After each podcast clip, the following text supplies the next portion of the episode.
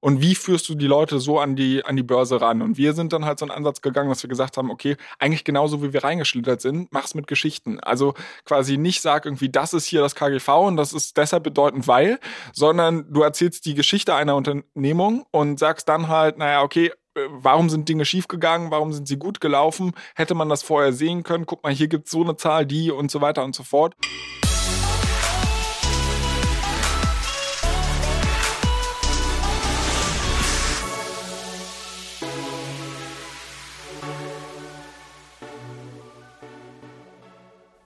Es wird heute sehr interessant, denn ich darf mir von Florian Adomeit den Finanz- und Aktienmarkt erklären lassen.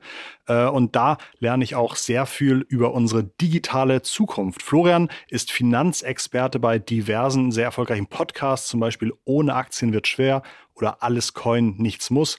Und wir sprechen über Florians Buch. Das heißt nämlich auch, ohne Aktien wird schwer, Einzelaktien finden und verstehen in 25 Beispielen und lassen uns sein Lieblingsbeispiel aus dem Buch erklären. Er gibt uns einen Ausblick, ob und wann das Thema Krypto wieder Fahrt aufnimmt und wenn ja, warum.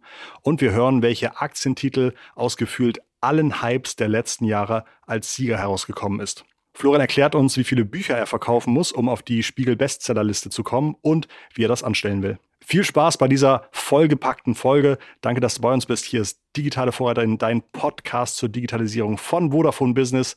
Ich bin Christoph Bosek. Ich freue mich, dass du eingeschaltet hast und jetzt wünsche ich dir viel Spaß mit meinem Gespräch mit Florian Adomeit. Wie definierst du ein Wirtschaftswunder?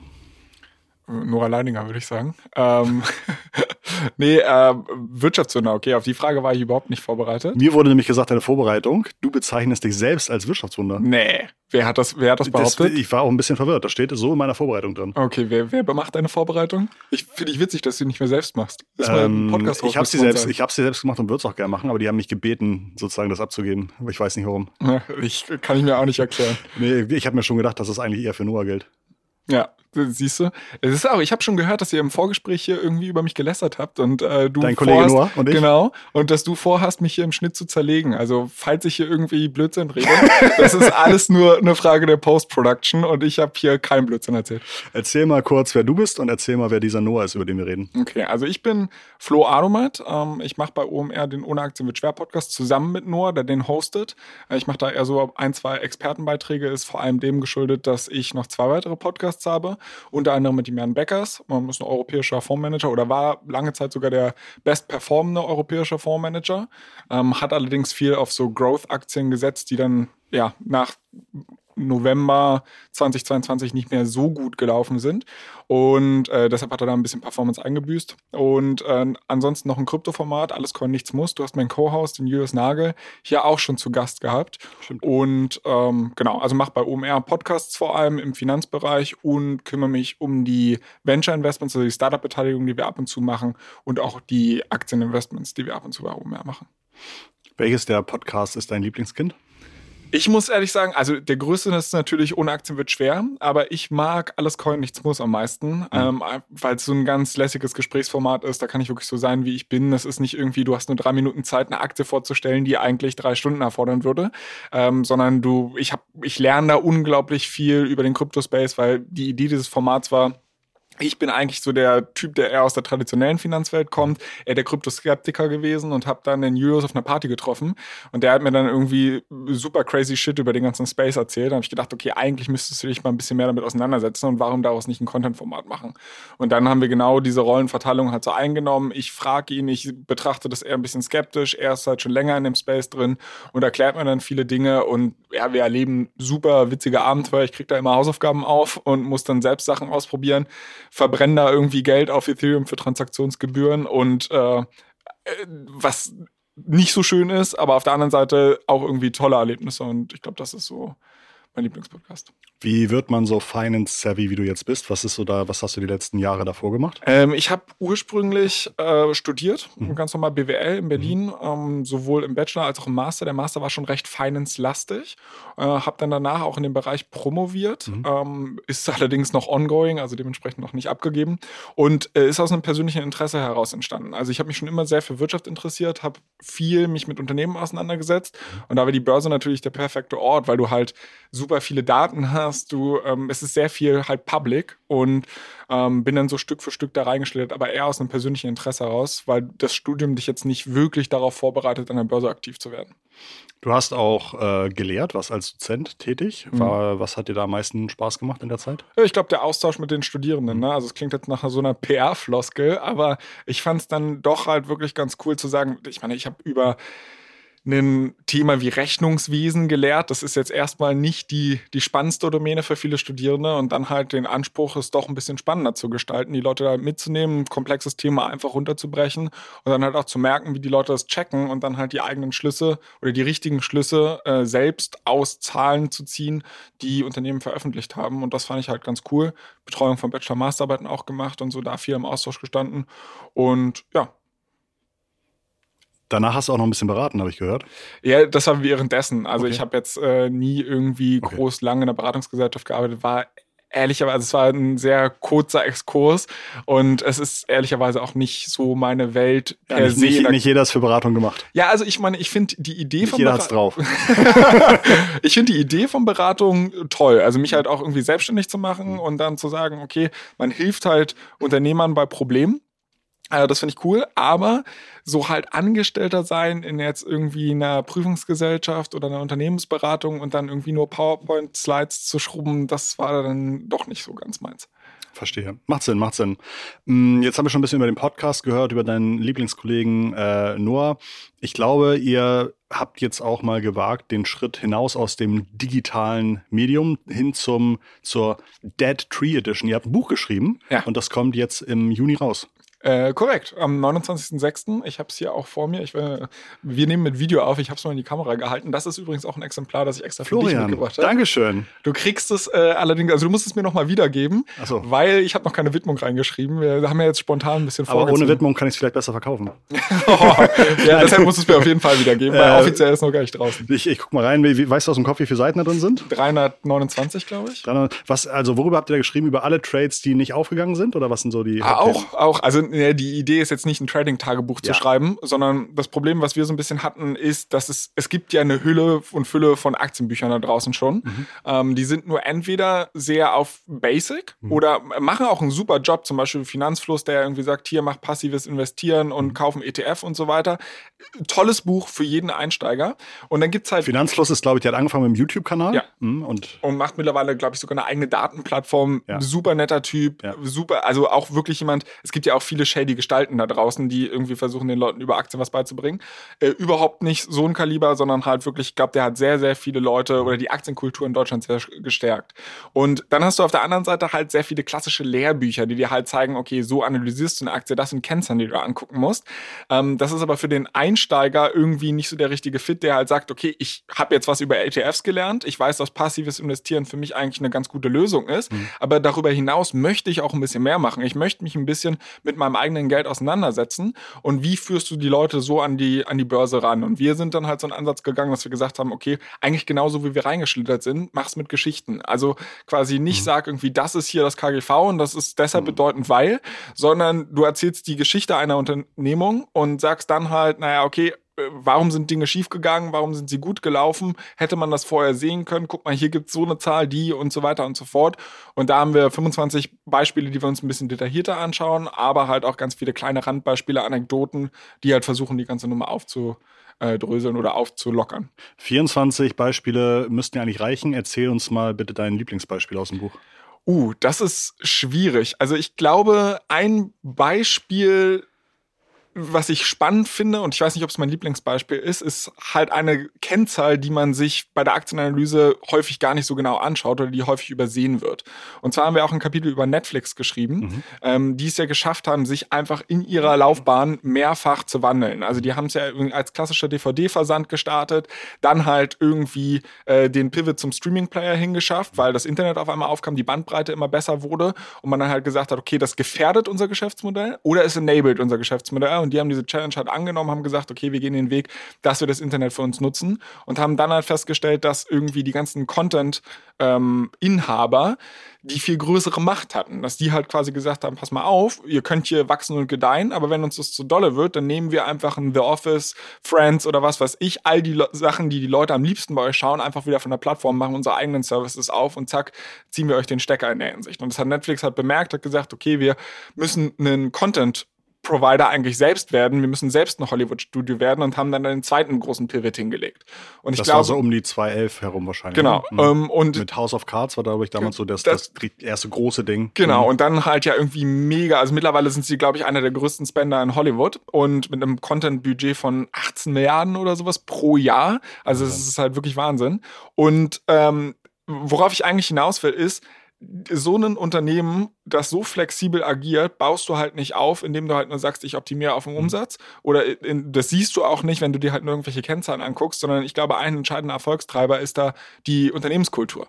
Mhm. Ähm, und solche Sachen, wie beurteilt man sowas eigentlich, wenn man von draußen raufschaut, ist super schwierig, ne? Und es sind sehr viele weiche Faktoren. Aber dass die Leute auch sowas im Blick haben. Und ich glaube, dafür sensibilisiert das Buch, dafür sensibilisiert dieses Beispiel.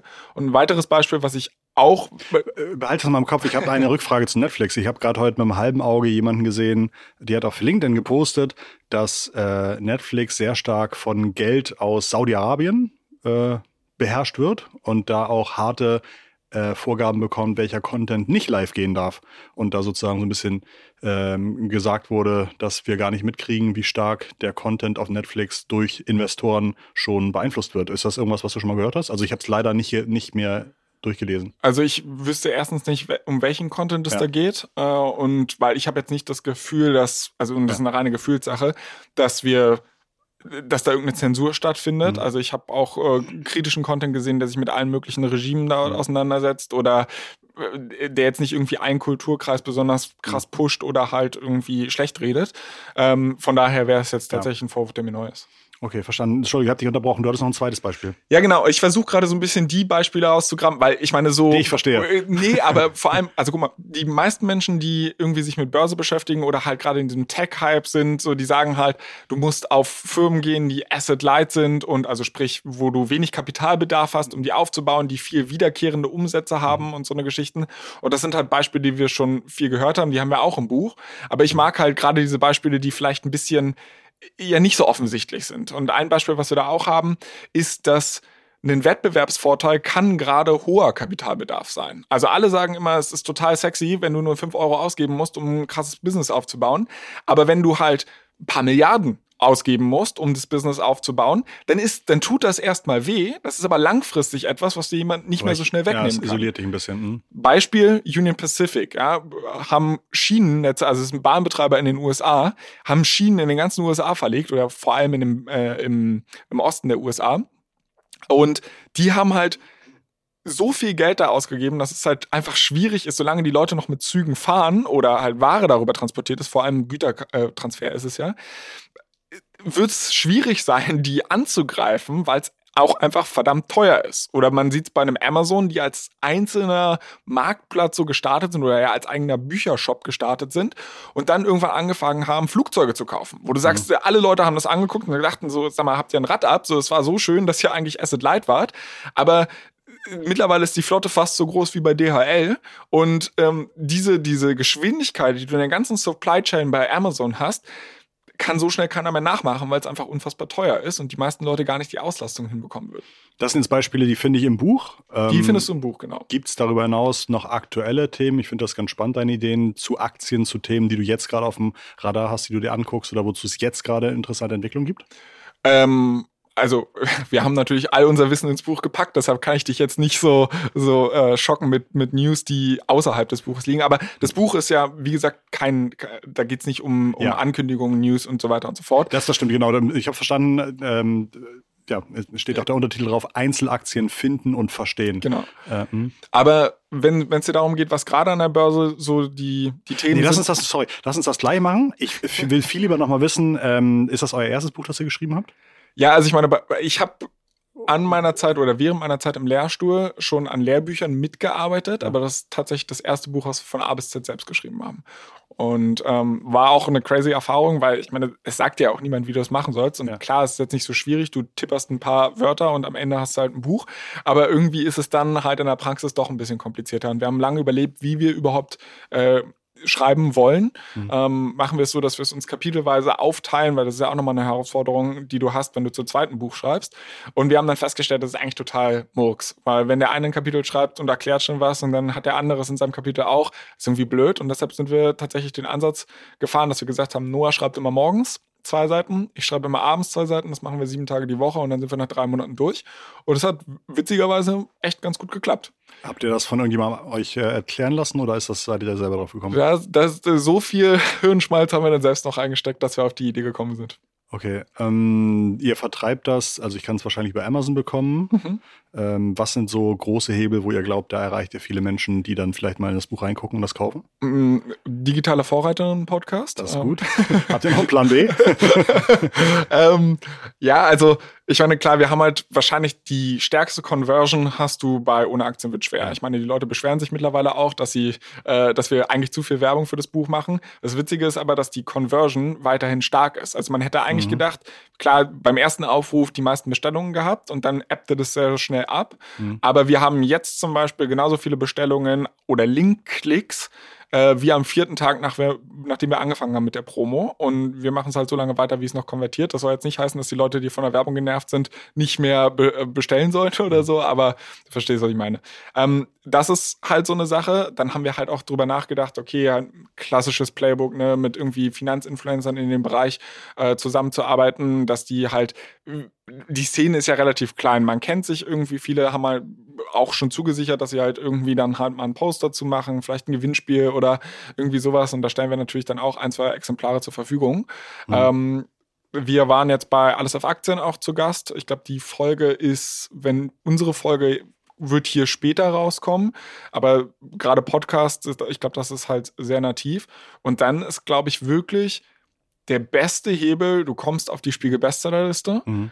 Und dann setzt eine Mund-zu-Mund-Propaganda an, ein, weil mit dem Share, den du als Autor bekommst bei so einem Buchvertrag, lohnt es sich für dich selbst eigentlich überhaupt nicht, Paid-Kanäle oder Mhm. irgendwie sowas zu schalten.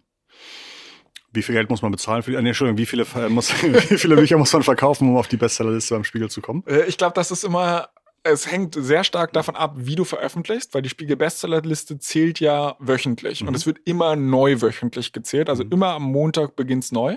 Äh, Und wenn du jetzt gerade in der Herbstsaison kommen sehr viele Bücher raus, dann hast du natürlich eine ganz andere Konkurrenz als im Juni, wo wir jetzt rauskommen. Ich gehe mal davon aus, dass wir in der ersten Woche irgendwas zwischen 2.000 bis 3.000 Büchern verkaufen müssen. Mhm. Es gibt teilweise zum Beispiel YouTube-Kanäle. Ähm, mir fallen da die Kollegen von äh, Liebschau und Pracht ein, dem äh, Physiotherapeuten. Und wenn die irgendwie Bücher rausbringen, dann haben die immer sofort nach kurzer Zeit irgendwie sechsstellige Anzahlen Bücher verkauft.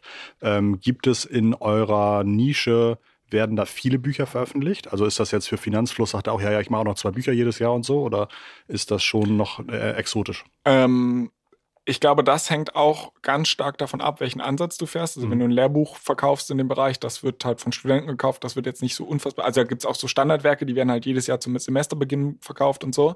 Bei den populärwissenschaftlichen Büchern ist es, glaube ich, international. Also, da gibt es ja so Leute wie Nassim Taleb, der den Schwarzen Schwan geschrieben Mhm. hat, oder Michael Lewis mit The Big Short. Das sind halt Bücher, die haben sich millionenfach Mhm. verkauft. Was hier äh, YouTuber und Influencer angehen, ist, glaube ich, ähm, Finanzfluss tatsächlich der aller, allergrößte, was, was seinen Erfolg anging. Also dieses Buch ist ja auch ein grandioser Titel gewesen, irgendwie das einzige Buch, was du über Finanzen lesen musst. Mhm. Ähm, und das hat sich auch massiv verkauft. Ich glaube, es ist jetzt aber nicht der Standard. Also Mhm.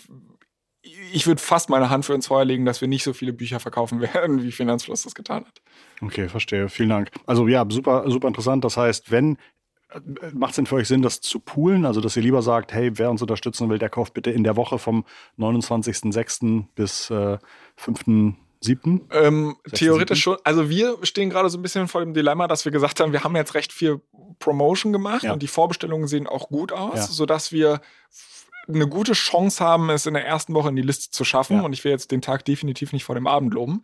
Ähm, das Ding ist halt, wenn du zu viel jetzt in dieser Woche hast, dann steigst du vielleicht ein bisschen in der Liste, Ah, okay. die Sichtbarkeit Mhm. ist aber nicht viel besser und dann fliegst du in der zweiten Woche direkt wieder raus. Verstehe. Und das wollen wir jetzt gerade so ein bisschen vermeiden. Also eigentlich müssten wir einen Alle mit dem Buchstabe A bis L bestellen in der ersten Woche. Richtig, Und, okay. das wäre am besten. Das wäre am besten. Ich glaube, man kann auch bei Amazon zum Beispiel bis zu 10 oder 12 Versionen pro Account bestellen, die zählen. Und sozusagen das 13. Buch zählt nicht mehr. So war das früher mal. Meine Schwester ist nämlich Autorin. Und Die, da- die kennen alle, alle Tricks. Ja, Ja. es wurde immer, zumindest wurde immer alles Mögliche zugetragen und da gab es auch die verrücktesten Sachen. Aber toll, toll waren da eigentlich immer Unternehmen, die sagen, wir kaufen mal äh, 500 Bücher für unsere Mitarbeitenden, machen sozusagen noch was Gutes für die Mitarbeitenden und aus Versehen auch für den, äh, für den Autoren. Und dann haben sie immer versucht, das über möglichst viele Amazon-Accounts Genau, zu weil wenn du halt streuen. 500, also ich kenne die Regel da jetzt Ja. auch nicht genau, aber wenn du 500 Exemplare sofort kaufst, dann hast du halt das Problem, dass Amazon das wahrscheinlich als Handel oder Ja, Händler auf- zählt ja, und dann glaube, ja. geht's nicht direkt in die Media Control Charts rein. Toll, das ist ja aufregend. Okay, dann ähm, überlege ich mir mal, ob ich sozusagen in der Woche oder eine Folgewoche vielleicht auch noch eins für äh, meine liebsten Freunde, die da mal reingucken sollten, bestelle. Mm, toll. Du hast schon erzählt, das Thema Krypto findest du super interessant. Ist wahrscheinlich immer noch nicht die einfachste Zeit. Und jetzt kam auf einmal das Thema AI und alle sind auf AI aufgesprungen. Glaubst du bei Krypto, wenn man das mal so äh, in, in Layman's Term bezeichnet, wird es irgendwann demnächst wieder spannender werden als aktuell? Ja, ich glaube schon, auf, Mhm. also auf jeden Fall, ähm, weil die Technologie als solches hat schon viel Potenzial. Und ich glaube, die Leute, die halt sagen, okay, nach zehn Jahren immer noch keine ordentlichen Use Cases da, äh, die verkennen halt, dass auch das Internet eine Weile gedauert hat, um sich durchzusetzen. Und äh, wir können das halt einfach nicht, also du kennst jetzt so diese Grafiken von wegen ChatGPT hat irgendwie drei Tage Mhm. gebraucht, um 50 Millionen Nutzer zu haben und solche Geschichten. Ähm, ich glaube, da verkennt man auch ein bisschen, wie lange Menschen von künstlicher Intelligenz geträumt haben, wie lange daran gearbeitet wurde und was wie ein Overnight Success aussieht, war halt einfach kein Overnight Success. Oder halt auch ein Instagram, was super schnell eine Milliarde Nutzer hatte. Auch alles schön und gut, aber konnte auf eine komplett bestehende Infrastruktur aufsetzen. Das ist halt bei der Blockchain, die halt eine komplett neue Technologie versucht, ja, irgendwie zu promoten, ähm, nicht ganz so einfach. Und da muss halt einfach ganz viel Fundament noch gebaut werden. Und die gute Nachricht ist aber, dass wir hatten jetzt diesen Hype-Cycle, ganz viele vielversprechende Technologien haben sich mit Geld eingedeckt, die Kriegskassen sind prall gefüllt äh, und da arbeiten immer noch sehr viele sehr smarte Leute dran, die äh, ja versuchen halt eine globale Adoption dahin zu bekommen. Es ist jetzt der Case, der sofort hier in Deutschland unser Leben für immer umkrempeln wird, so wie das viele Krypto-Jünger halt so propagieren. Glaube ich jetzt nicht 100% dran. Es gibt aber insbesondere in der dritten Welt und so schon viele Cases, wo man sagt, da, da hat das einen wirklichen Wert. Und ich glaube, was die Entwickler-Community in dem Bereich jetzt irgendwie vollbringen muss, ist wirkliche Anwendungen bauen, die deutlich, deutlich besser sind als die bestehenden technischen Lösungen. Du darfst nicht mehr merken, also du hast ja in, in Krypto lange Zeit es so gehabt, dass die Leute der Technologie wegen Willen diesem Trend gefolgt sind. Und ja, Early Adopter haben sich das angeguckt und haben gesagt, super spannend meine Mutter holst du damit nicht ab. Und ähm, die braucht im Endeffekt eigentlich eine Lösung, wo ich, die hat irgendein Problem, ich komme zu ihr, sage, guck mal, diese App löst dein Problem, du drückst dir einfach nur auf ein Knöpfchen die kriegt gar nicht mit, dass im Hintergrund irgendwie Blockchain läuft oder was weiß ich und es löst das Problem einfacher, schneller, effizienter, vertrauensvoller, whatever der, der jeweilige Use Case ist, ohne dass es überhaupt merkt. Und ich glaube, wenn wir solche Lösungen bauen, dann kann es dann nochmal deutlich spannender werden. Plus, wir haben ja schon mehrere Kryptowinter gesehen Mhm. und dieser unterscheidet sich halt schon sehr bedeutend von den anderen, dass du eine gewisse institutionelle Adoption hast, das Ökosystem ist weiter und so weiter. Also deshalb, long story short, ja, ich glaube, es wird spannend. Und wenn es weitergeht, würdest du sagen, ich lehne dahin, dass es dann aus, eher aus der Bitcoin-Ecke kommt? Oder sagst du, nee, nee, wenn, dann wird es halt nicht aus der Bitcoin-Ecke kommen, dass es wieder bergauf geht? Mm, naja, ich glaube, das spannendste Ökosystem ist grundsätzlich schon Ethereum, Mhm. weil du hast ja Bitcoin und da wird mich jeder Bitcoin-Jünger jetzt für hassen und es ist, hat auf jeden Fall seinen Use Case, aber der ist relativ simpel. Also man sagt ja immer so Bitcoin digitales Gold, über den Begriff wird sehr, sehr viel gestritten, weil es hochvolatil ist und Store of Value aktuell nicht funktioniert. Ähm, aber es ist halt so unveränderbar und da ist ein Wert drin, ist ein Feature und kein Bug. Beim Ethereum-Ökosystem ist es ja eigentlich so, dass es ein virtueller Computer ist. Du musst es dir nicht als Zahlungsmittel oder was weiß ich vorstellen, sondern da hast du Smart Contracts drin. Gibt es auch im Bitcoin mittlerweile erste Versuche, sowas zu implementieren. Aber Ethereum ist halt Darauf kann eine ganze Softwareinfrastruktur aufsetzen, worauf dann wieder neue Blockchains, sogenannte Layer 2s aufsetzen und das wird dann alles miteinander verwoben und solche Geschichten. Also ich glaube, dass sowas eher aus der Ethereum-Ecke kommen Mhm. wird, weil es das größte Entwicklerökosystem ist und so. Und dann gibt es natürlich auch noch andere Applikationen, die auch ganz spannend sind, so ein Solana, die jetzt sehr häufig unter die Räder gekommen sind durch den FTX-Skandal, ähm, wurden jetzt als mehr oder weniger Security eingestuft von der SEC. Da muss man auch gucken, wie sich das entwickeln wird. Nicht so einfach, ähm, aber auch das würde ich jetzt nicht komplett abstreiten. Polygon, spannende Lösung, die eben auch so ein bisschen im Ethereum-Ökosystem angesiedelt ist. Also da gibt's Krypto ist nicht nur Bitcoin und Mhm. es ist nicht nur Bitcoin und Ethereum, sondern da passiert unter der Haube sehr, sehr viel.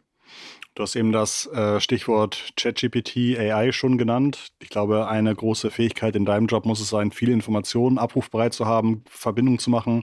Was schätzt du, in wie vielen Monaten wird dein Job von einer AI, von einer AI ersetzt? Na gut, ich habe ja, ich habe ja mehrere Jobs und wir beide Ja. sitzen ja, also mehrere Jobs in der Hinsicht, dass ich Podcasts mache und Investments.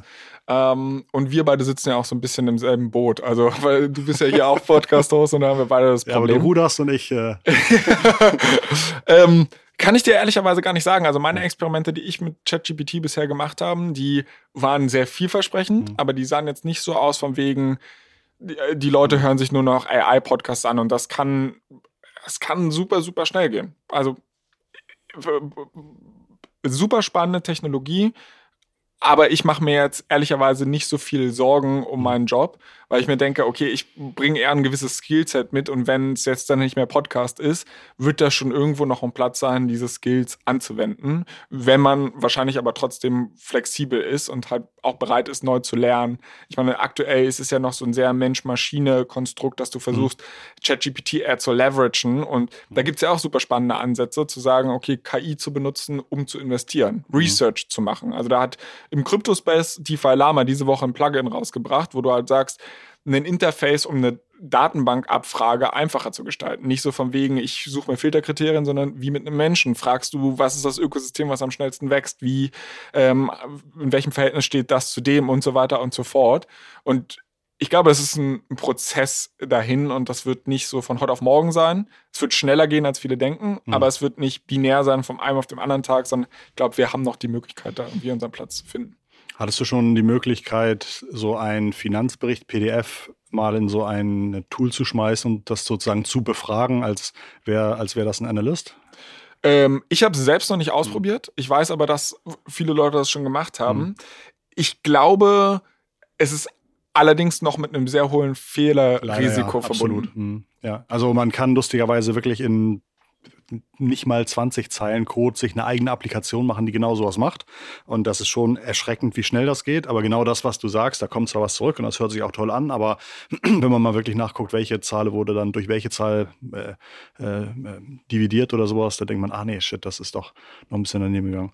Okay, verstanden, verstanden, verstanden. Ähm, wir sind noch gar nicht drauf eingegangen, dass du ja auch dich um das Thema OMRX kümmerst. Was ist das denn jetzt schon wieder? Naja, das ist quasi das, was ich so ein bisschen vorhin geframed hatte, Ja. als ich kümmere mich um die Startup-Beteiligung Ja. und ich kümmere mich um, um die ähm, Börseninvestments, die wir so Mhm. bei OMR machen. Mache ich auch zusammen mit Noah Leidinger.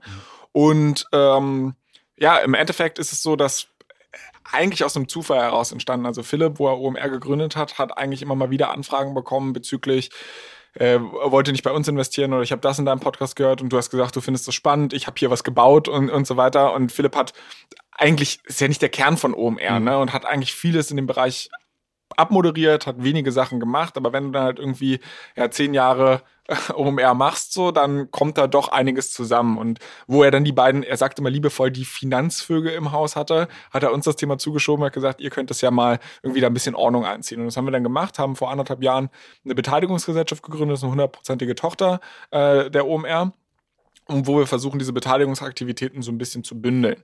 Und dabei sind wir dann halt auch drauf gekommen, dass viele Startups äh, uns, also wir machen kein Outbound, wir gehen jetzt nicht aktiv auf Research oder sowas, sondern es kommt halt viel rein, wir sprechen mit vielen Leuten, wir versuchen uns alles anzuhören, irgendwie auch das Ökosystem zu stärken, indem wir Leute miteinander zusammenbringen. Ähm, und haben dann aber festgestellt, dass die Leute auch irgendwie ein bisschen mehr über, also mehr Exposure bekommen wollen im OMR-Kosmos. Und es funktioniert jetzt natürlich nicht, wenn irgendwie ja, OMR drei, vier Euro da investiert, dass dann den ganzen lieben langen Tag im OMR-Podcast darüber gesprochen wird. So, das ist auch nicht Sinn der Sache. Und deshalb haben wir gesagt, okay, eigentlich müssen wir eine Bühne schaffen, wo wir unsere Startups halt so ein bisschen präsentieren. Vielleicht gibt es genug natives Interesse daran. Haben eine kleine Website gebastelt, die omrx.de, ähm, haben einen YouTube-Kanal, wo wir auch so versuchen, ein bisschen Startup-Geschichten zu erzählen, also OMRX äh, heißt der Kanal. Und äh, wo wir jede Woche halt eine Startup-Geschichte mhm. nicht nur auf unsere Companies gemünzt, sondern das deutsche Ökosystem betreffend äh, versuchen vorzustellen. Ja, und nebenbei äh, machen wir halt auch ein paar Börseninvestments, die mhm. mal gut, mal weniger gut laufen, aber ja. Welche lief besonders gut?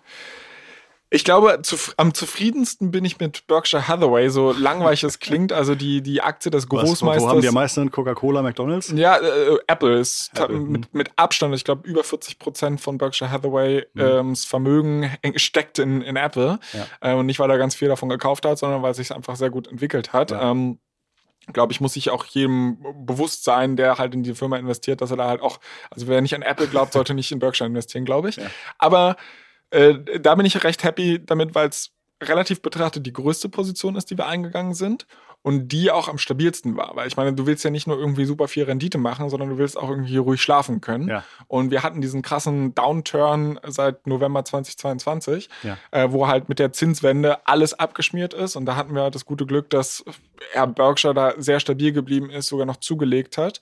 Ähm, und dann hast du natürlich eine Achterbahnfahrt bei Meta gehabt, ja. ähm, die halt im Endeffekt, Mark Zuckerberg glaubt krass ans Metaverse, war ja auch mal so ein Hype, an den du dich vielleicht erinnerst, bevor wir über KI gesprochen haben. Schon vergessen, ja und ähm, hat er da irgendwie 10 Milliarden pro Jahr reingebuttert. Ja. Dann, das hat den Investoren nicht gut gefallen, die Aktie krass abgeschmiert, weil dann halt auch noch Apple Privacy war ein Problem und so weiter und so fort. Aber jetzt irgendwie das Jahr der Effizienz ausgerufen und die Aktie auch über 100 Prozent dieses Jahr im Plus. Sowas macht dann natürlich auch Spaß. Man hätte sich nur den Weg nach unten sparen können. Früher hat die Berkshire-Aktie, glaube ich, irgendwie mindestens 100.000 Euro gekostet. Das wurde nochmal gesplittet, oder? Ja, das ist immer noch so. Also die okay. offiziell, also einen richtigen Aktiensplit ja. haben äh, sie nie gemacht. Die mhm. Aktie kostet immer noch über 200.000 Dollar. Ja. Äh, aber es gibt so Baby-Berkshire-Aktien, die ja. äh, du kannst deine A-Aktien quasi in die B-Aktien wandeln. Dann mhm. kriegst du halt viel, viel mehr davon auf einmal und du hast auch kein Stimmrecht. Ähm, und ja, aber das ist, also du kriegst sie auch für 200, 300 äh, US-Dollar halt diese Baby Berkshires und du musst da jetzt nicht die ganz großen Tickets schreiben. Okay, dann kann ich es mir auch mal anschauen.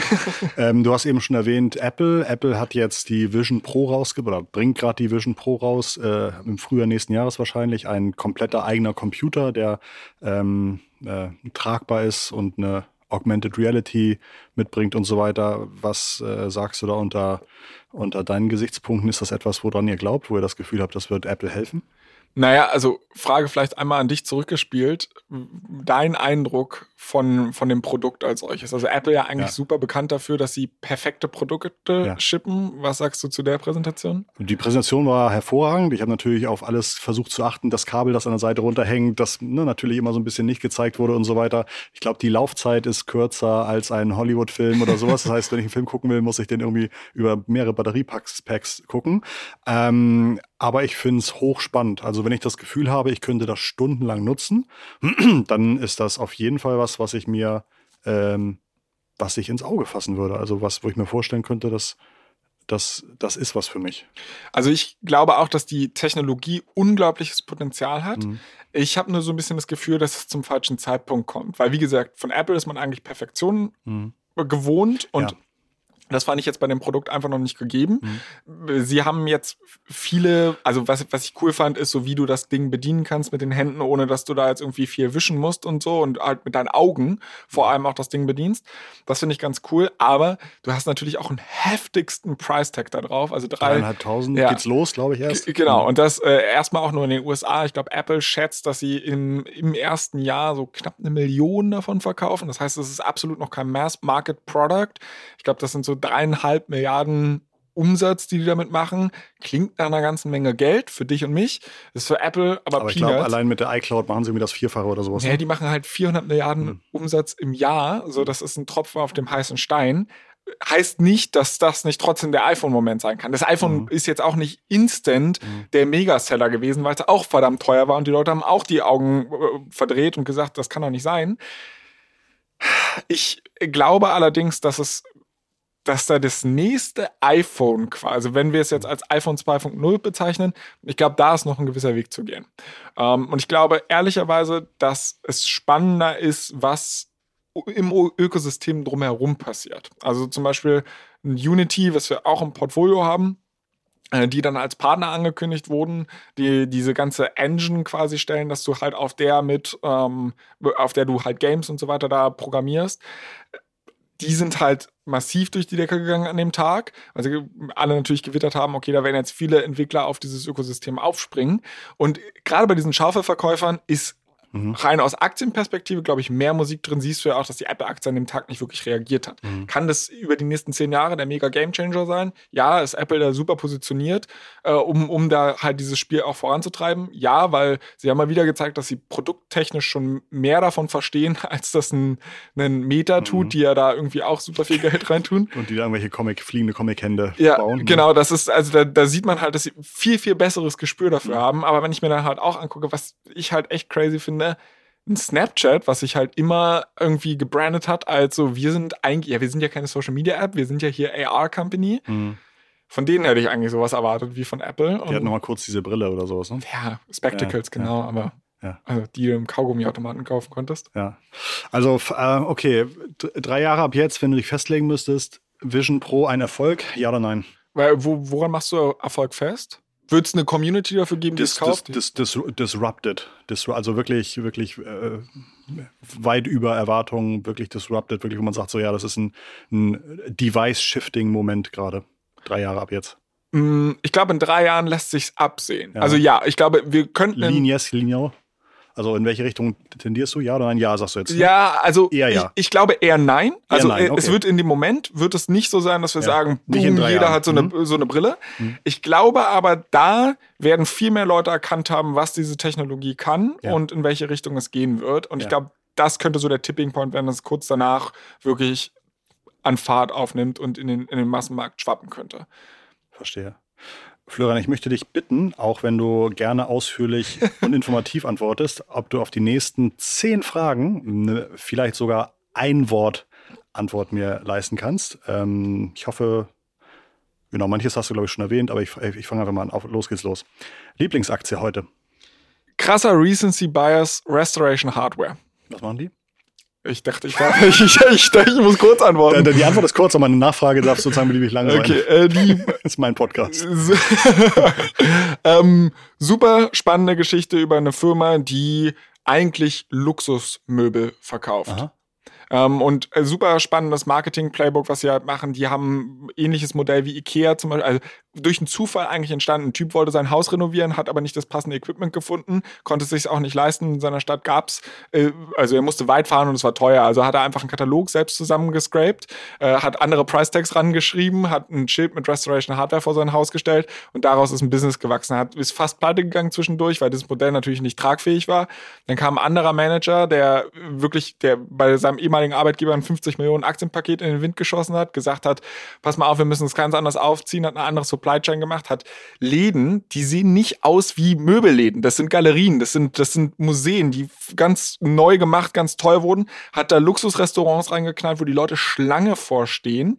Marketing funktioniert sehr smart, nicht irgendwie Fernsehwerbung, keine Google AdWords, sondern die sind halt irgendwie so unterwegs, dass sie sagen, die verschicken Kataloge immer noch, aber nicht irgendwelche Kataloge, das sind Coffee Books, die die Leute sich auf den Tisch stellen und dann halt irgendwie äh, für immer da haben, sodass du immer top of mind bist. Weil so ein Sofa kaufst du vielleicht alle zehn Jahre. Du kannst es gar nicht leisten, die Leute so lange zu beschallen. Das ist eine super smarte, günstige Art und Weise. Und da machen die ganz, ganz viele Hacks. Würde ich die Aktie jetzt kaufen? Ich habe sie selbst nicht mal im ja. Portfolio. Das ist jetzt nicht die Einschätzung, aber das ist eine Firma, über die ich ja. gerade viel nachdenke. Ja, spannend. Dankeschön. Lieblingstool zur Aktienanalyse? Käufin. Lieblingsfinanzkennzahl? Ähm, wenn es eine ist, Insider Buying. Mhm. Lieblingssong? äh, in letzter Zeit wirklich sehr wenig Musik gehört. Wo drehst du laut? Richtig schräge Antwort. Äh, Ludovico Einaudi heißt der Typ, glaube ich, ist ein Klavierpianist. Und ich weiß aber nicht mehr, wie der Song heißt. Aber da ist wirklich immer Alexa, mach vier Stufen lauter, wenn ich es irgendwie zum Arbeiten höre. Wir werden es wir euch mal unten verlinken, ob wir das rausfinden, was ja. er uns hier um die Ohren hält, äh, haut. Äh, Lieblingskollege? Noah Leininger. Lieblingsbuch currently? Mm, ist es nicht currently, aber all-time favorite? Die Biografie von Warren Buffett, aber nicht die autorisierte, sondern die von Roger Löwenstein, die schon 1995 rausgekommen ist. Ich glaube, du bist ein kompetitiver Typ. Was ist deine Lieblingscompetition? Wo, wie misst du dich gerne? Was, was magst du gerne? Ich diskutiere gern mhm. und ich laufe gern. Ähm, was führt deiner Meinung nach im Finanzmarkt? Ratio oder Emotio? ähm, kurzfristig Emotionen, ja. langfristig Ratio. Wo würdest du dich eher einsortieren? Genau auf dem Spektrum. Ich glaube, ich bin ein rationaler Typ, ja. aber wir sind im Nachhinein immer schlauer und du wirst halt, also häufig sind es emotionale Faktoren, die, die du und dann rationalisierst du im Nachhinein. äh, einfachster Weg, um aus 5000 Euro 10.000 zu machen. Ähm, mit unbegrenzt langer Zeit kaufe ich halt einen ETF für 5000 Euro und lasse ihn 40 Jahre liegen. Hast recht, ich habe nach dem einfachsten, nicht nach dem schnellsten Weg gefragt. My bad. Ähm, und was ist dein Lieblingsausgleich zum ganzen Finanz-, Aktien-, NUA- und Podcast-Business? Laufen. Ja. Ähm, Mittelstrecke, länger? Ultra lang. Also, ne, ultra lang klingt so, ich, als wenn ich, oh, als wow. ich 180 Kilometer, ja. nee, nee, das gar nicht, sondern ähm, meine Liebe zu Podcasts kam halt auch ein bisschen daher, dass ich wirklich bevor ich noch hier angefangen habe zu arbeiten und hier, also hier vor Ort zu arbeiten, ja. äh, hatte ich noch ein bisschen mehr Zeit und dann bin ich wirklich jeden Tag 15 Kilometer gelaufen und habe dabei halt irgendwie Podcasts nicht auf doppelter Geschwindigkeit, sondern ganz normaler Geschwindigkeit, hat mich da nebenbei ein bisschen berieseln lassen, versucht ein bisschen was zu lernen und das ist, also oh, ich bin kein Fan, also Intervalltrainings machen mir auch Spaß, aber schon so ab über 10 Kilometer bis 20, irgendwann wird es auch langweilig, aber so in dem Bereich und das halt eigentlich in einem täglichen Pensum. Perfekt. Ich glaube, das waren schon die zehn kurzen Fragen. Ganz lieben Dank. Gibt es irgendwas, was ich dich noch hätte fragen sollen, wo du sagst, Mensch, das wäre für meine HörerInnen auch interessant? Naja, ich glaube, also ich will dir jetzt nicht vorschreiben, ist dein Podcast, hast du mir ja gerade, ja gerade schon gesagt, aber ich glaube, was ich in letzter Zeit häufiger gefragt werde, so der heiße Scheiß an der Börse ist ja Nvidia. Mhm. Ich weiß nicht, ob du das mitbekommen hast. Das sind grundsätzlich Grafikkartenhersteller, die sind schon durch die Decke gegangen beim Krypto-Thema und jetzt bei allen, bei, bei allen Themen. Du ne? hast ja, genau. Krypto gehabt, ja. da sind sie durch die Decke gegangen. Cloud sind sie durch die Decke gegangen. Und jetzt Metaverse AI. sind sie durch die Decke ah, gegangen. Okay. Mhm. KI sind sie durch die Decke gegangen. Ja. Mittlerweile One Trillion Dollar Company und ja. ich werde häufig gefragt, ähm, oder jetzt gerade im aktuellen Klima, ist das die, ist die zu teuer, sollte man da jetzt noch rein oder was weiß ich? Ich würde da jetzt keine Antwort geben, von wegen, sollte irgendjemand irgendwas tun. Ja. Ich persönlich äh, würde sie jetzt nicht ähm, kaufen selbst, weil ich sie ja zu teuer finde. Aber sie war schon immer zu teuer und das hat die Aktie nie davon mhm. abgehalten. Äh, weiter wie, weißt du, wie viel Wachstum die jetzt hatten die letzten äh, sechs Monate, acht Monate? Oh, äh, das ist das schon drei Stellen, also über 100 Prozent? Die, die, die, Aktie meinst ja. du? Ja. Ähm, die ist seit Jahresanfang so 200 Prozent im Plus. Mhm. Und alleine bei den Quartalszahlen sind die um 30 Prozent mhm. in die Höhe. Da musst du aber halt auch überlegen, die Company war zu dem Zeitpunkt schon 800 Millionen wert. Die sind 200 Milliarden an einem Tag gestiegen. So. Ja. Also das ist halt äh, komplett crazy. Wer hat, hält da am meisten privat? Also wer, wer hat da am meisten? Also von den Gründern, genau. ich glaube, der Gründer hat nur noch 3 Prozent oder so, ist damit aber trotzdem steinreich, weil ja. 3 Prozent von ja. 100, äh, von 1000 Milliarden ist halt eine ganze Menge Asche. Ähm, wer da die Fondsholder sind, kann ich dir gar nicht so genau sagen. Aber es ist halt in der Hinsicht eine, eine spannende Company, weil sie halt wirklich irgendwie so von jedem Hype gefühlt profitieren kann. Total, ja, ja. Weil sie wirklich, also eine der Hauptlektionen, die wir versuchen im Buch so ein bisschen auch aufzuzeigen, ist, dass eine Firma einen Burggraben braucht. Und ich glaube, Nvidia hat einen recht guten, ähm, mhm. weil es einfach unfassbar schwer ist, diese Chips zu designen. Mhm. Ähm, das finde ich, find ich halt ganz cool. Nur, also mein, ich komme so aus der Ecke des Value Investors damals noch. Das hat sich mit der Zeit auch aufgeweicht, aber es tut mir immer noch brutal weh, eine, eine Aktie zu kaufen, die einen 25er Umsatzmultiple hat oder mhm. wenn man äh, auf den vergangenen Umsatz blickt, sogar in über 40. Mhm. Das ist halt einfach schon verdammt teuer, obwohl sie der scharfe Verkäufer für jeden Hype sind. Spannend. Vielen Dank. Also für mich war da sehr viel drin, obwohl ich gar nicht der ganz tiefe, der ganz tiefe, obwohl ich gar kein Finanzexperte bin. äh, aber du kannst das, glaube ich, wirklich tatsächlich sehr, sehr schön aufbereiten und ich habe was für mich mitgenommen und deswegen bin ich mir auch ziemlich sicher, wird das für mich Sinn machen, in euer Buch zu gucken. Insofern danke dir nochmal, dass du es mitgebracht hast. Ganz viel Erfolg dabei. Äh, liebe Grüße an den Kollegen Noah, der mitgeschrieben hat ähm, und an die Julia, die mit euch zusammen das OMRX macht und dann wünsche ich dir ganz viel Erfolg. Ja, vielen, vielen Dank und vielen Dank auch für die Einladung. Und euch zu Hause ganz, ganz lieben Dank fürs Zuhören. Nächste Woche Montag geht es wieder weiter bei uns mit dem nächsten tollen Gast oder der nächsten tollen Gästin. Bis dann würde ich sagen, verabschieden wir uns. Liebe digitale Grüße von Flo und von Christoph. Macht's gut, ciao.